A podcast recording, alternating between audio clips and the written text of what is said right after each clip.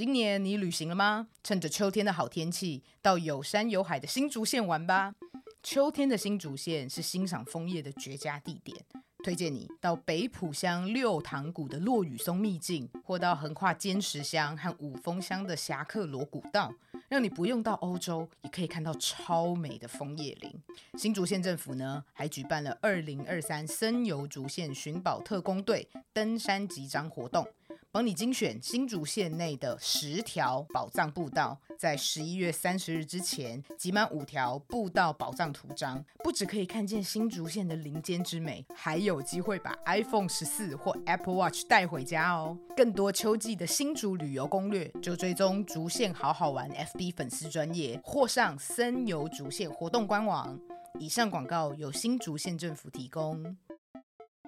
一二三，小日子谁喜蹦谁喜蹦，听见这块土地上每一种生活的可能。每集节目延伸当期杂志，以轻松浅显的角度关心在地一文大小事，用声音陪伴你在城市生活的每一天。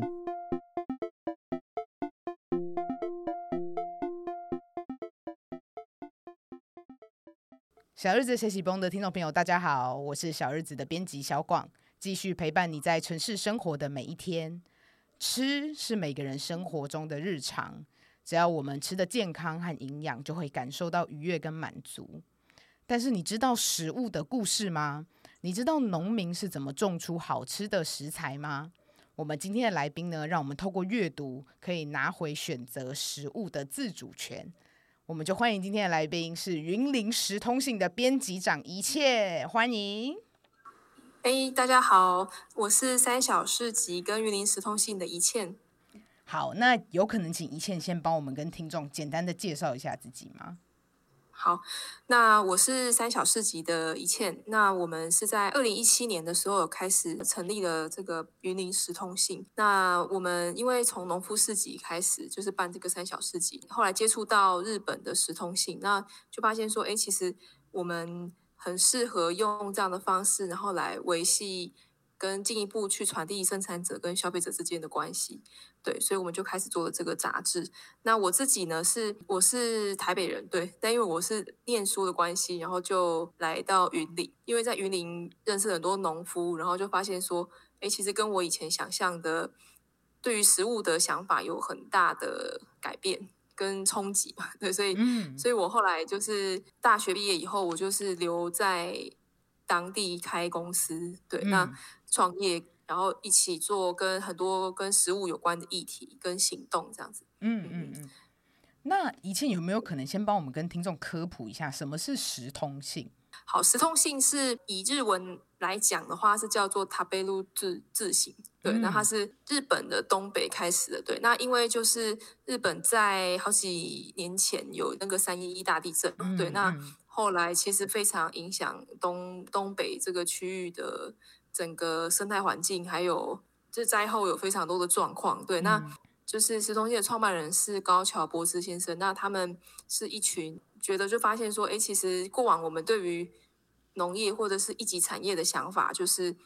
是我们消是农夫们很需要消费者的购买，对，就是因为东西产出来以后，其实需要有人吃它，有人买它，对。那但他们提出一个想法，就是说，呃，其实我们在都市的消费者也非常需要这一些生产者们，对。那其实它是一个互相的关系。我们在都市的人，其实反而更需要这些有生命力的食材物产跟。生产者，然后来让我们重新感受到对于现在这个当下的一些生活感。所以那个时候，其实一方面是因为有这个三一一大地震天灾的影响，然后很多的生产者其实在贩售上面遇到了很大的困难，所以那个时候催生了这个时通信。呃，后来时通性其实就是演变成一个每个地方都可以有自己的时通性。对，那就主要是看。这个主编长就在日本是叫主主主编长，那嗯嗯，这个主编长对于呃这个刊物希望传达什么样子跟食物有关的讯息，来延伸出哎这本杂志应该会长什么样子，或是怎么样报道，甚至是出刊的时间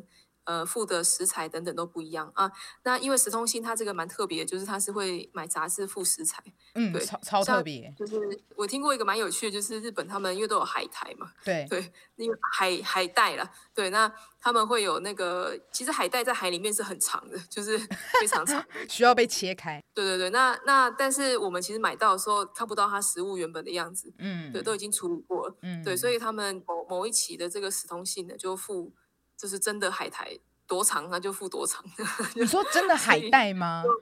对对对湿海湿被风干而已的海带，对对对，所以画面就是那个收到十通信的读者，就是妈妈跟小朋友，就是更认识这个食材背后的故事，跟产地的故事，生产者的精神跟他的想法，这样。对，这个就是十通信。那当那现在呃，我们在二零一七年的时候，台湾也成立了这个台湾版的十通信。嗯，对，那台湾版的呃十通信有一个事务局在进行管理，然后我们哦台湾目前有好几个十通信，对，除了像我们是云林嗯十通信以外，也有这个旅人十通信，然后还有东台湾十通信，还有在屏东的廊桥十通信，还有我们的中台湾十通信。嗯我我们在去年也一起联合推出了一个书物时通信，就是跟独立书店一起合作的书物时通信，其实蛮多元的，大家可以上网搜寻一下，就是每个地方的时通信都长得不太一样，然后也有不同的想法。对，那日本也是有呃。在最多的时候有四五十个十通信，等于说会有，比如说四四国十通信、京都十通信、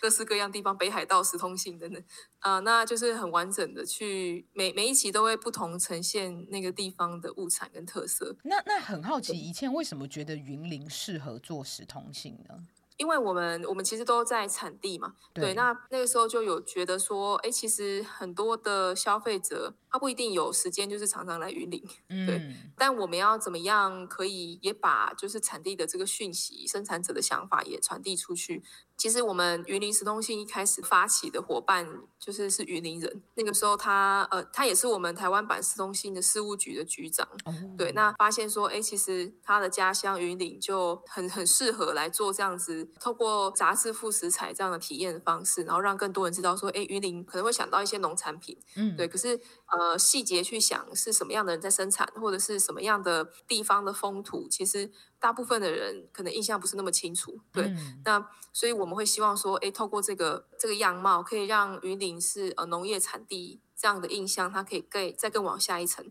那我接下来想要问一倩啊，就是你刚刚说了介绍了日本的食通信，它可能会附食材，然后介绍农夫的故事。那如果以云林食通信来说，你们的内容有哪些呢？我们云林食通信的话，主要是我们希望除了一级的农一级的农家以外，也也可以带进一些二级的加工的伙伴，嗯一些传统产业，或者是会有带到食物权利用的议题。对，因为我们呃，其实，在拜访生产者的过程，就会发现说，其实蛮多的农夫或是渔夫，他们其实大概都会有两到三成的这个耗损，或者是可能因为太大颗、太小颗等等之类的问题，就是变成一个格外品。对，那我们其实都会试着想说，诶，透过这样的过程，可以来进行可能新的品相的开发，或是协助他们一起来把这样子的。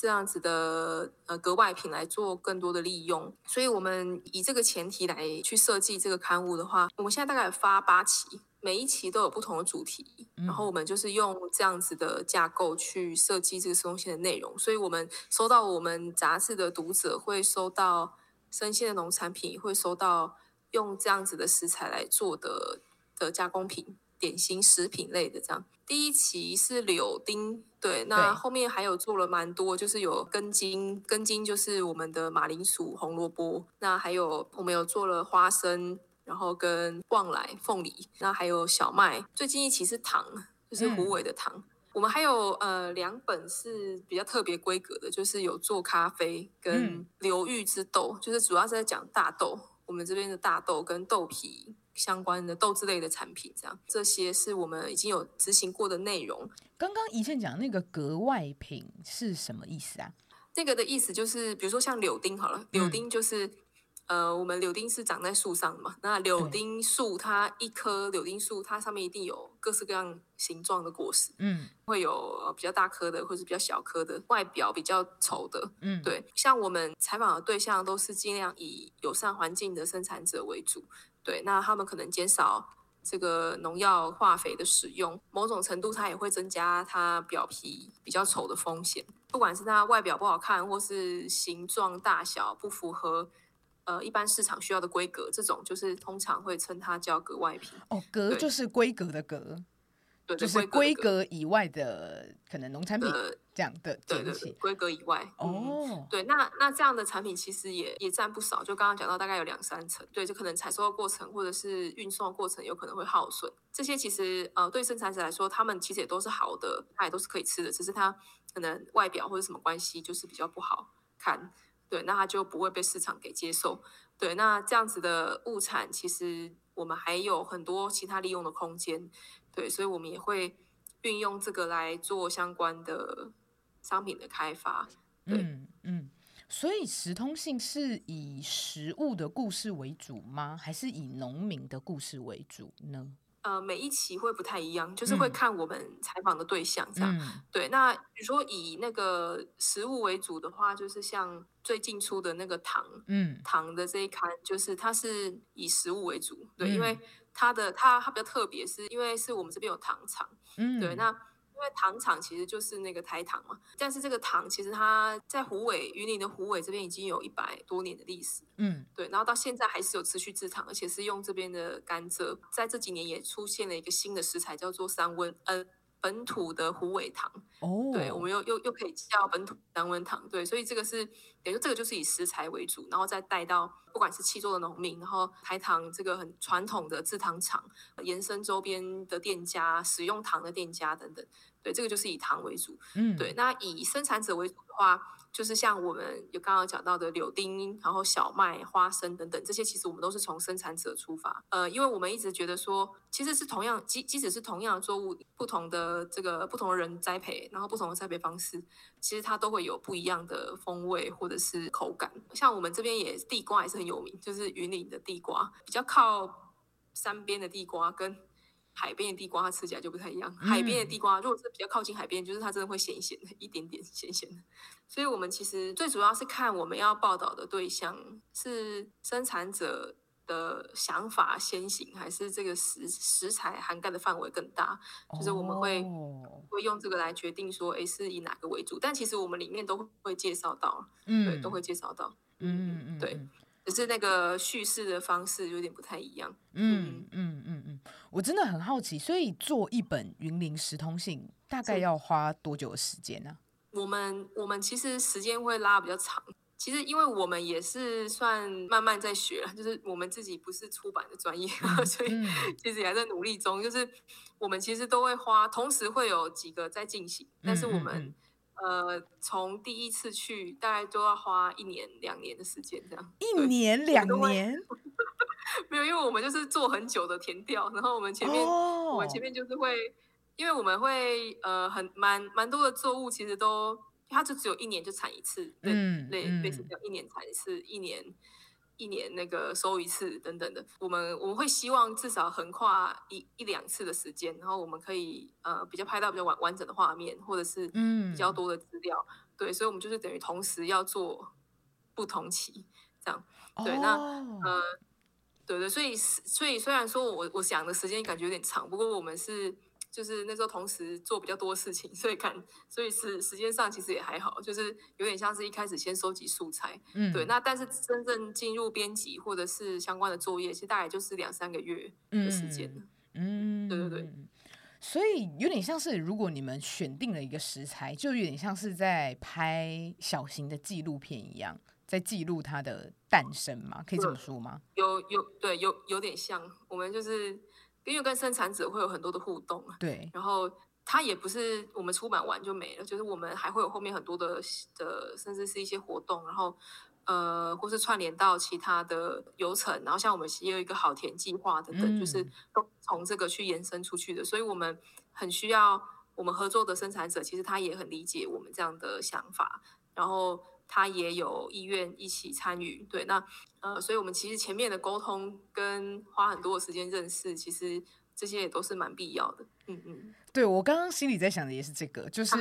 如果要找到一个愿意，就是让你们这样黏着他，然后就是要常常去打扰他，而且人家在工作，然后然后要去问东问西，就是你们有遇过什么比较特别的受访者，让你们觉得印象很深刻吗？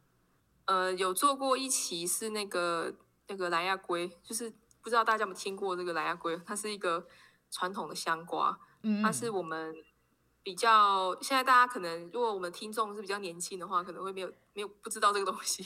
对，那那这个它是就是以前大概四三四十年前，就是台湾中部以前没有我们现在看到的那种绿绿色的洋香瓜，以前都是黄色的。哦，然后它叫蓝牙龟。嗯，对，那云岭的轮贝跟二轮这两个地方，它是因为是靠浊水溪，水质是非常的肥沃，然后它其实带带动了很多瓜类的生产，包含像西瓜，就是云云林的二轮，其实西瓜也是非常多，然后也有包含很多洋香瓜，这都是这边的产地。这样，以前的香瓜就是是刚刚讲到这个莱亚龟，它是一种已经现在已经很少人在种，然后也很很不常看到它。对，可是它是一种可能爸爸妈妈或是阿公阿妈可能会有吃过，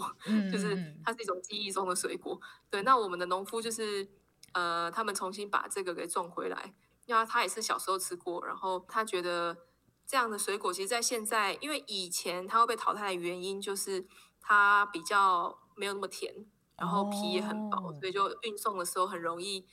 碰撞等等的。对，那这样子的状态下。它就慢慢被抛弃了，就是因为市场经济的关系，所以现在都是种比较甜，然后也比较好运送这样的品种。对，那但是现在的改，其实那台湾的农业技术有进很大很大的进步，所以以前瓜是种在地上的，就是它是攀爬的那种，对，匍匐前进、匍匐长的地瓜的的的那个香瓜。对，那那我们现在它其实改善了耕种方式以后，他们的瓜品质也非常好，也很好吃。对，就是清甜的香瓜。对，那那对现在很多人如果不吃太甜的东西，太甜的水果，其实水果就是要有酸有甜嘛。嗯，对，那呃，他们就是重新用另外一个方式去去复耕这样子的水果。对，那那个时候我们，因为我我们以前对云林的印象，可能就是说云林就是生产很多大宗的这个食材，嗯，就可能都是你们我们大家都常听过地瓜或者是这个花生米。都是一些基础的食材，对，但其实也有一些是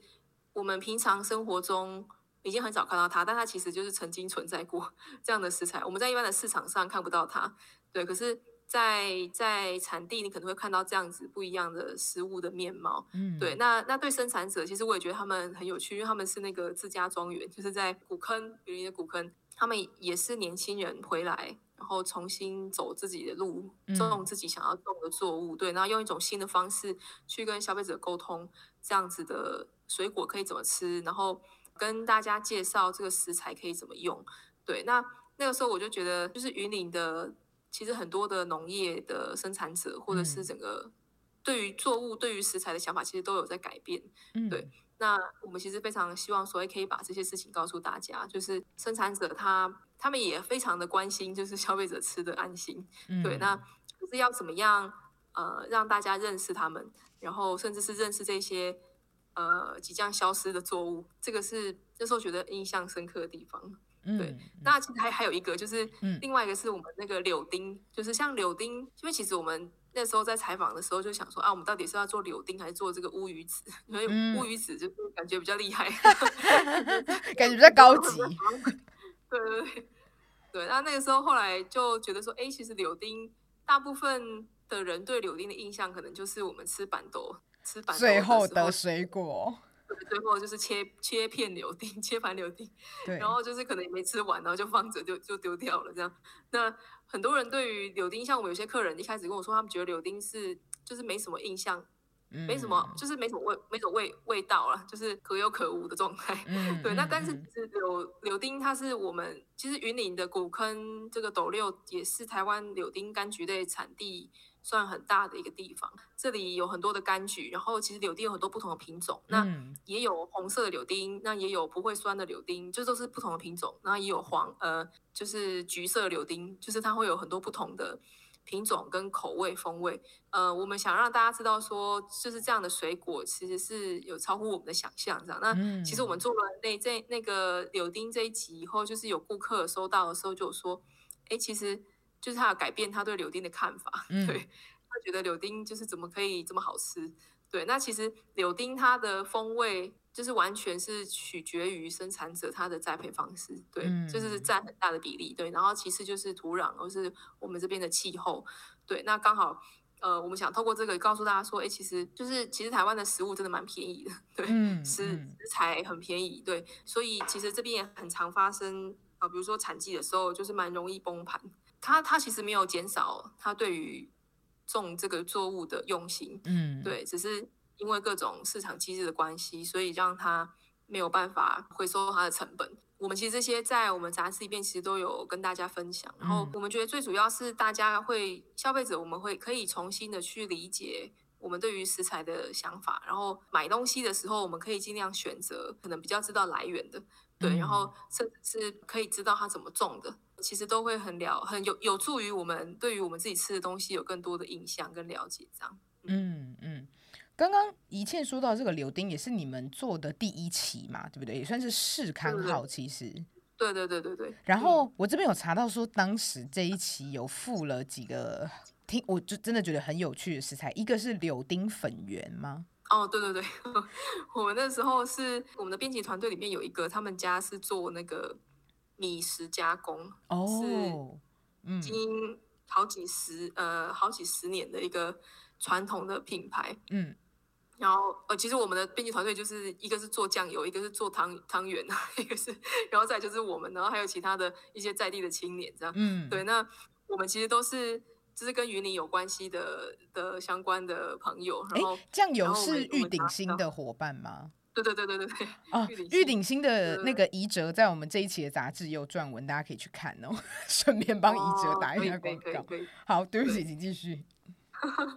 对，就是那时候其实因为跟就是我们编辑团队其实就在思考说，哎，那这个柳丁它其实。可以作为一个 sauce，就是一个酱汁，然后或者是很多的用途，对，那我们才，我们就等于说用了那个刚刚讲到的那个格外便宜的柳丁，嗯，对，本来就是它可能要被丢掉，或者是用很便宜的价格卖掉，但是我们其实把它做成了更有附加价值的一个产品，就是我们的刚刚讲到柳丁粉圆，对，那它就是吃起来就是酸酸甜甜的，有点像那个另外一种口味的珍珠，对，另外一种口味的珍珠，酸酸甜甜的这样，嗯。那呃，那个呃，我们那个柳丁粉圆，后来我们的那个生产者，他们也有跟其他的饮料店合作，对，是来有来做这些相关的应用。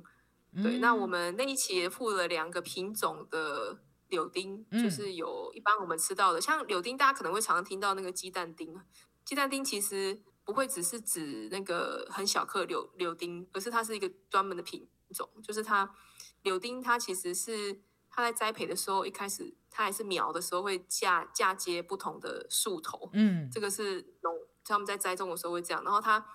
呃，鸡蛋丁它是特别嫁接一种树，叫做酸棘。对，它是特别的品种。对，那就是因为它嫁接这个，所以它会风味会比较浓，可是它比较小颗，比较小颗其实就表示重量比较低嘛。嗯，所以不会比那个大颗的好卖。比较少人种这样的品种，对，那那因为我们的生产者其实就是种这个鸡蛋丁，对，然后让呃大家知道说，哎，其实传统的柳丁就是有这样的风味。嗯嗯，所所谓的嫁接是让他们可以一起生长吗？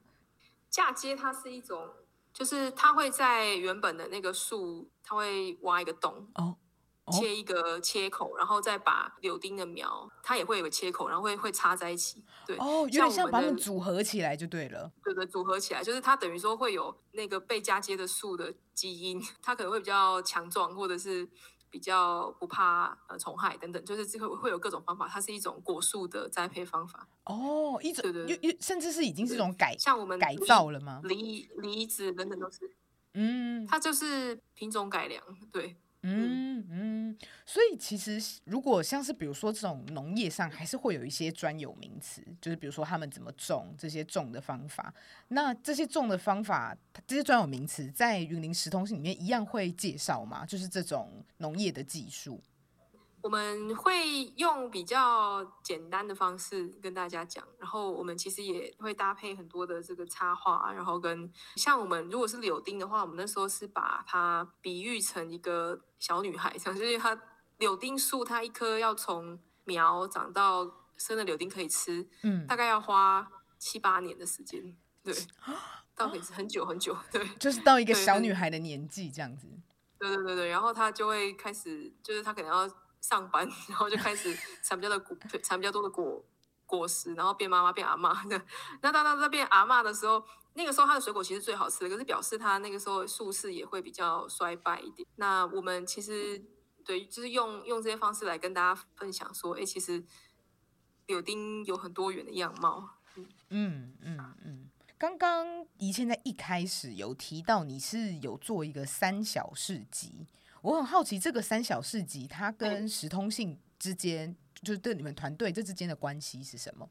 我们三小市集其实是我们是在二零一二年的时候就开始了。那我哦们是一个从农夫市集开始，对。那呃，我刚刚有讲到，因为我是来这边念书，后来留下来这边创业嘛。那那个时候，我们其实一开始就是创这个三小市集，我们是从活化一个老空间开始的。那这个空间呢，它的名字就叫做三小洞。哦，它有嗯它有三栋红砖屋跟一个防空洞这样。那那时候我们是参与活化这个空间，后来我们就在这边办了这个农夫市集。对，那因为云林它是我们是云林是农业大县嘛，那可是这边在那个时候还没有一个固定推广友善耕种的市集，嗯，对，所以我们就那时候就觉得说，哎，其实生产者可以就近推广，然后做在地的交流互动，所以我们那时候办了这个市集，然后呃，我们到现在其实也也是经历转变很多，那包包含我们呃，我们有门市在，我们有店铺在云林，然后我们在这几年也就是发展很多跟呃电商啊，或者是跟企业的这个 ESG 的专案合作，目前我们大概合作一百二十个这个友善跟有机或者是农渔牧的生产者。那我们其实会有做这个实动性，其实也是从呃这边去延伸出来，然后我们希望说可以更深度的去记录生产者的故事跟脉络嗯这样的一个做法。嗯嗯嗯，对你们现在的那个实体店面在哪里啊？就是它在云林的市区。我们在在云林的对，在云林的斗六，然后是在我们这边的老街旁边。嗯，OK，欢迎大家到那个三小世纪的实欢迎大家体店面，大家可以在那边买到什么，或是那边会做什么事情呢？门市的话是我们农友的物产，然后跟伴手礼，然后新鲜的蔬菜、鸡蛋、牛奶、鸡鸡蛋最近好像很缺哦，大家可以来可以来 竟然有鸡来我们，这边。对，好，那我们我们这边呃店铺的话，我们是每天都有营业，对，但有时候会公休，就是要请大家见我们 FB 的公告。对，那另外也也可以推荐，也可以推推荐大家，我们星期天我们是八点到十二点的时间，对，那我们的农友会来到市集这边，那每个礼拜大概是十几家左右，都会会呃在市集会有比较多新鲜的蔬果，对，那也有一哦些手做的，像我们农友，我们有做包子、馒头，然后还有一些就是他们自己农家手做的腌制物啊，然后跟像我就很蛮推荐大家可以买那个老菜包，就是我觉得真的是非常的，就是产地才有的价格。哦哦，对，那还有还有我们很多农友自己做的这个点心，或者是一些腌制的呃产品，像我这边很多笋子，对，那像笋子其实做那个我们的酸笋啊，然后还嗯。有酱笋，这些都就是大家煮汤，你不用再放盐，你也不用再放什么什么任何的东西，你就要放那个就就是你不会煮饭也没关系，你就会有你就会有好喝的鸡汤，然后或者是等等，就是这这个真的非常的厉害。然后我们生产者也有做盐曲、味增，都是都是发酵，然后用我们这边的米来做。那当然也有在刚刚讲到的酱油，对我们在地的嗯酱油。对，那也跟大家推荐玉鼎新，然后还有我们这边斗六也有一个万万丰酱油，他们也是近八十年的这个传统制酱，他们是比较特别是干干式的做法，嗯干硬的做法。对，那当然我们这边也有很多柑橘的生产者，那也有花生的生产者。对，像我们有跟跟呃企业伙伴做很多这个 ESG 的行动，就是其中我们就呃用我们在地农友的物产来做了很多，我们每年都会有不同的伴手礼推出。呃，其中有一个呃，我们目前有跟 Seven Seven Eleven 合合作，就是大概有在三百多间的统一超商，就是可以看到我们有两支商品，对，哦一个是用我们在地云林的花生有有机花生来做的花生糖，米香花生糖，嗯，对，这个我们卖的很好，对。那嗯另外一个呢是是我们呃用一个呃，它是一个荤桂，就是我们吃的那个刨冰里面的那个荤桂嗯的材料包，就是我们在家里面用电锅就可以做这个荤桂了。对，那这个是呃，我们跟一个农农家叫做知心朋友，他这个大家有想过荤桂的黄色是怎么来的？荤桂没有欸黄色我我这么想，我以为我以为它就是荤柜啊，对，我对，感觉它就是天然就是黄红色，它其实是染色剂，就是它叫做栀子，就是黄栀子。我们平常大家就是真的不会自己去买东西来染，对，那它哦。是、它是一种中药材，然后其实台湾的中部种蛮多的，对，那、嗯。但因为它是很特别的，它是需要经过加工，我们一般比较少买到这个东西，它都是外外销等等的。对，那但我们跟生产者呢，其实这个作物它不太呃特别需要很多的这个化学药剂就能种，所以它其实蛮友善环境的。嗯，对，那我们的农夫们他们就想要重新让这个回到我们大家的餐桌上。我们呃顺带一提，我们现在的荤桂大部分都是用黄色五号了，黄色就是人工色素。对，哦，那嗯对，但如果我们可以有一种新的选择，就是我们重新让这个传统的黄色色素可以回到我们的餐桌，对，那我们就是一起开发了这个商品，就是用呃混用栀子来做的这个混柜。对，那现在在统一超商的门市，可以在我们的官网可以看到有哪些门市。那主嗯要会是在在高铁啊，或是车站，然后还有机场的 Seven 可能可以看到，这样就是会在比较观光区、交通区的地方，然后里面有一个地方名特产区，可以看到一些我们的商品。嗯嗯，所以其实透过云林食通信，我们就可以更认识食材，然后更认识我们吃的东西到底健不健康，然后到底是用什么东西做成的这样子。然后呃，一切你们做了这么多年，然后出了八刊，我很好奇，你自己觉得你们现在碰到最大的困难是什么？呃，其实这个这个困难也是我们在想说要往下一步的方向，就是呃，因为我们也还蛮特别的，就是我们我们本身有个市集，然后我们其嗯实也做了很多跟地方食材连接的行动。对，那因为我们过往出完杂志以后，其实会有活动，然后我们会邀请那个我们的读者们，对，嗯订阅的读者们，然后来到云林。对，那我们我们其实遇到挑战就是说，诶，我们要怎么样把这件事情做得更涵盖我们我们正在做的事情，比如说结合我们的市集，然后结合体验嗯等等的，就这个是我们下一步在想的。然后另外一个也是，呃，其实我们也发现说，诶，其实以以三小市集的角度，我们目前有合作蛮多，呃，不一定是云林的生产者，可能我们邻近的嘉义啊、彰化等等的。对，那我们接下来的下一步会希望说，诶，其实单一起介绍单一个生产者跟一个作物，其实它也许可以更丰富的，就是不同县市，然后跟不同作物的这个搭配跟组合，然后让更多让这同一期里面，我们读者可以认识更多的食材。对，所以这个也是我们，这是我们就是我们在编辑上的挑战。对，然后也是我们就是我们下一步也在思考，就是说，哎，怎么样把我们每一期的内容，然后变成是更有助于商商品化，然后让农友的商品呃也可以更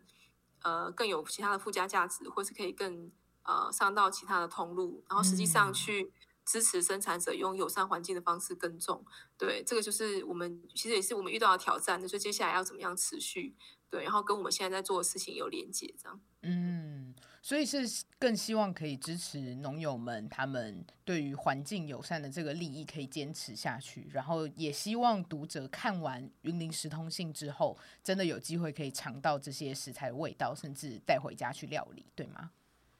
对对对，因为其实我们也发现说很，很很多的生产者，他们其实他们传统的做法就是嗯在友善环境，哦传统都是这样。对对对，嗯所以其实某种程度我们只是恢复以前的样子。嗯，对，那让大家知道，以前我们就是以前就是这样子。对，那呃，只是现在可能为了更多的效率或是更多的需求，然后所以所以改变了。嗯，刚刚最一开始，以前在介绍自己的时候，有说你呃开始在云林做跟农业有关的工作之前，然后认识很多农民，让你觉得有碰到很多很 shock，然后有一点震撼的事情。我很好奇，你可能有可能可以分享一个给听众啊，当时震撼到你的事情。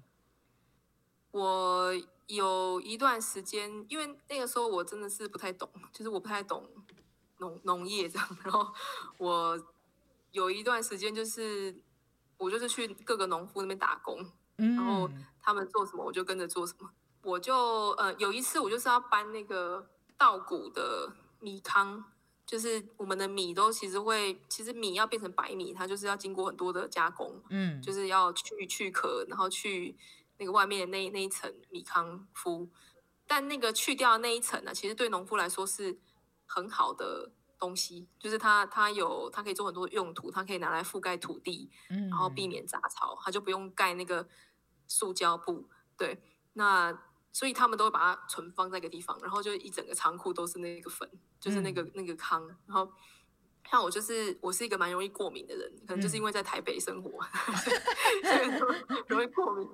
对，然后然后我那时候就是我的我的工作就是要去那个仓库里面去把那些粉装成一袋一袋，然后准备等一下拿去撒在田里。对，那我那时候就是做这个工作。那我一进去的时候，我就是开始打喷嚏，因为就是那他们那都是粉末。虽然我最后还是把那工作做完，但是就是有点痛苦。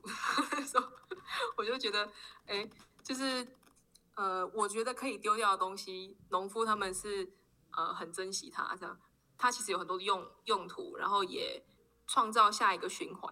对，那那个时候就让我觉得说，哎，其实我以前对于食物的看法，就是我觉得好像就是因为很方便，我们现在哪里都买得到东西，然后就是都就是只要你有钱，就是就买得到。对，但是。呃，在在食物的后面，其实它还有很多值得我们思考的议题。对，那那包含像这几年就是疫情啊，或者是像那个呃战争等等，就是那个乌克兰战争，其实也都影响到。就是虽然他们很远，但是其实跟我们的食物都有影响到很多的关系，不管是原物料的上涨，或者是呃各式各样的因素。所以那个时候我就觉得，我原本觉得很习以为常的事情，其实就是并不是这样。对，那。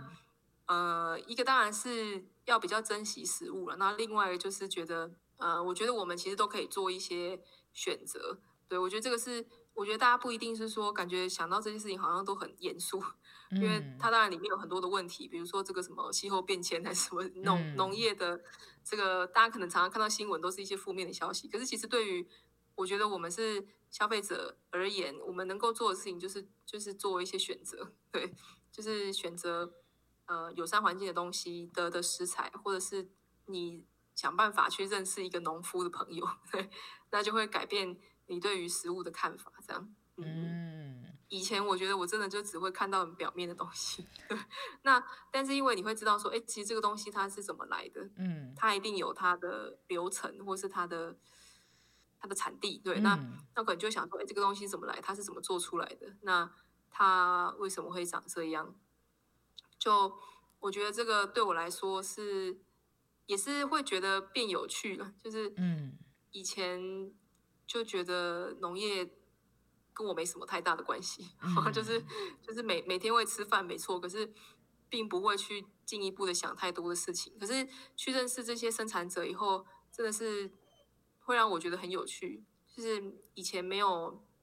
想象到说，哎，原来食物是这样子做出来的。然后如果说当做这个食物的人站在你的面前的时候，就是我觉得那也是很有趣的一个 时时刻，嗯，就是一起讨论的东西，就会让我觉得哦，很可能很有，就是很有一种活着的感觉吧。我觉得某种程度，就是因为很多时候我们现在大家真的都太忙了，就是你可能因为工作，然后因为各种原因，所以你其实没有办法好好的去专注某一件事情。对，可是我觉得，呃，让就是你贴近土地，或者是更了解这些食材。甚至是你直接去到产地的时候，我觉得是会比较大的对个人的影响嘛。对，像像我我如果去田里面比较常做的事情，就是蹲在那个田里面，就是呃，我是因为我我们之前有做那个黄豆，然后稻米的认养等等，就是我说很常要去那个黄豆田跟那个那个稻米田，然后蹲在那个田里面的时候，就是就你听不到其他声音，就是听到旁边的虫或者是蝉或者是什么蜻蜓之类的，然后就会就是他们的声音，然后跟风的声音。然后我那时候就会觉得，我们现在好像已经很少练习专注，就是专很难专专心，因为我们现在很多的资讯都非常的那个轰炸我们。对，可是呃，透过就是认识这些食材物产，或者是直接去到产地，我觉得会让我比较重新了解。专心的感觉，嗯，对，嗯，就会比较容易想起，就是一些为什么要想要做这件事情呢，或是更本质的事情，这样，嗯嗯。今天非常谢谢有机会让一倩来分享云林时通信的这些细节。呃，最后想问一倩，所以现在时通信如果大家想要订阅的话，可以怎么订阅呢？哦，我们呃，其实我们台湾版时通信就是是可以一起招募会员的，嗯，对，那。就是我们刚刚讲到，我们有其他不同地方的时通信。那我们现在呢，其实，呃，如果大家订阅的话，我们每年可以收到不同的地域的时通信。对，那我们也会有一些特别活动。那如果说大家是单纯买杂志的话呢，就是呃，可以到我们三峡市集的官网，然后我们之后出的新刊呢，我们也会上架在成品书店。对，就是欢迎大家可以搜寻云林时通信或是台湾版时通信，我们都会有更多的消息。嗯。非常推荐大家透过台湾的时通信认识产地的故事，认识食物的故事。我们在认识这些故事之后，不止能让我们重新思考好食物它的定义是什么，然后也可以让我们同时在肚子吃饱的同时，我们的脑袋也可以吸收很多的营养，然后理解食物在它的价格啊，或者它的包装背后，它被埋没的价值，可以感受到土地、食物和农民这些所有东西的生命力。今天非常谢谢一切的分享，谢谢一切，谢谢，谢谢大家。好，各位听众。我们下集再见喽，拜拜！小日子第一百二十五期，食物是生活快乐的起点。现在就上小日子的官网和 Instagram 买一本带回家吧，带你从产地到餐桌，认识生产者和料理者的故事。